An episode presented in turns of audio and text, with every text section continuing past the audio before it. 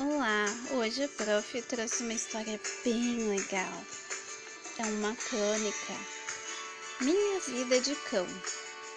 Vou começar a contar. Pela frestinha da janela, posso ver o sol entrar. Sinal que já é de manhã. Pior, sinal que é hora de acordar. Não é que eu tenha preguiça. Afinal, preguiça de quê?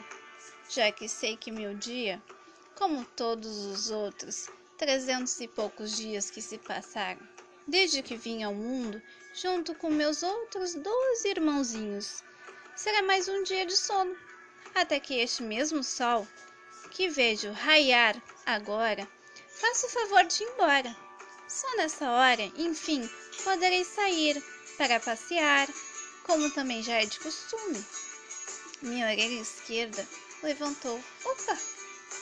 Essa é a prova definitiva de que o relógio está marcando exatamente sete horas da manhã.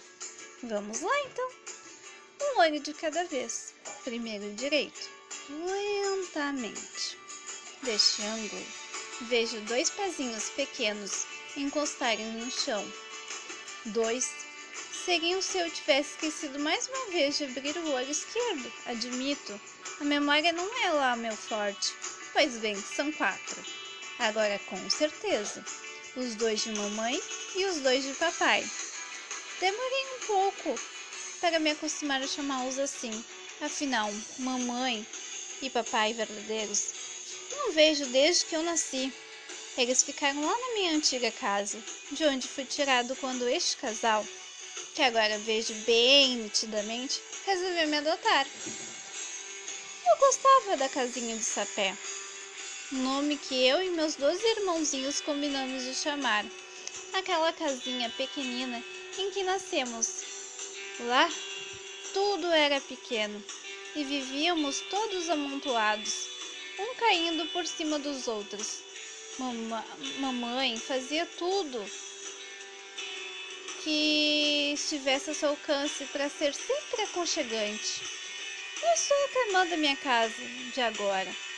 Aqui é bem maior e é bem pertinho da praia, onde posso fazer aqueles buracos na areia e me esconder depois.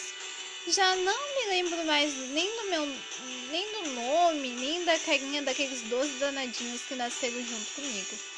Desta vez, eu não vou pôr a culpa na minha memória. É uma daquelas coisas inexplicáveis por essas circunstâncias da vida que não tem explicação. Quando saí de lá, eu só tinha cinco dias. Ah, dá um desconto, né? Meu nome original, aquele que recebi quando nasci, é Joca. Mas desde que cheguei aqui, percebi que os seres humanos demonstram carinho com nomes terminados em inho. Pois bem, passei a me chamar de Binho. A única coisa que não gosto muito é quando a mamãe, essa de carne e osso, fica apertando minhas orelhas. Fico logo bravo e mostro os dentes para ela. A outra mamãe, aquela de pelos como os meus, não fazia isso. Mas o que eu ainda estou fazendo aqui debaixo da cama? Me perdi nos meus pensamentos e nem vi a hora passar. Vou lá na cozinha porque mamãe, como todos os dias pela manhã, já deve ter posto meu leite naquela tigelinha. Exagerada como mamãe eu nunca vi. Tirou uma foto minha e colocou neste pratinho. Achei meio infantil. Na verdade, acho que meu papai e minha mamãe não se deram conta que a idade biológica de uma pessoa não corresponde à idade biológica de um cãozinho como eu. Portanto, com um ano e pouco, já sou adulto. Eles saíram, foram trabalhar. Ainda não entendi por que os humanos trabalham tanto. Acho que quero ser um deles na minha próxima encarnação. Ou melhor não. Esta vida de dormir, passear, na praia e brincar com meus donos é muito boa.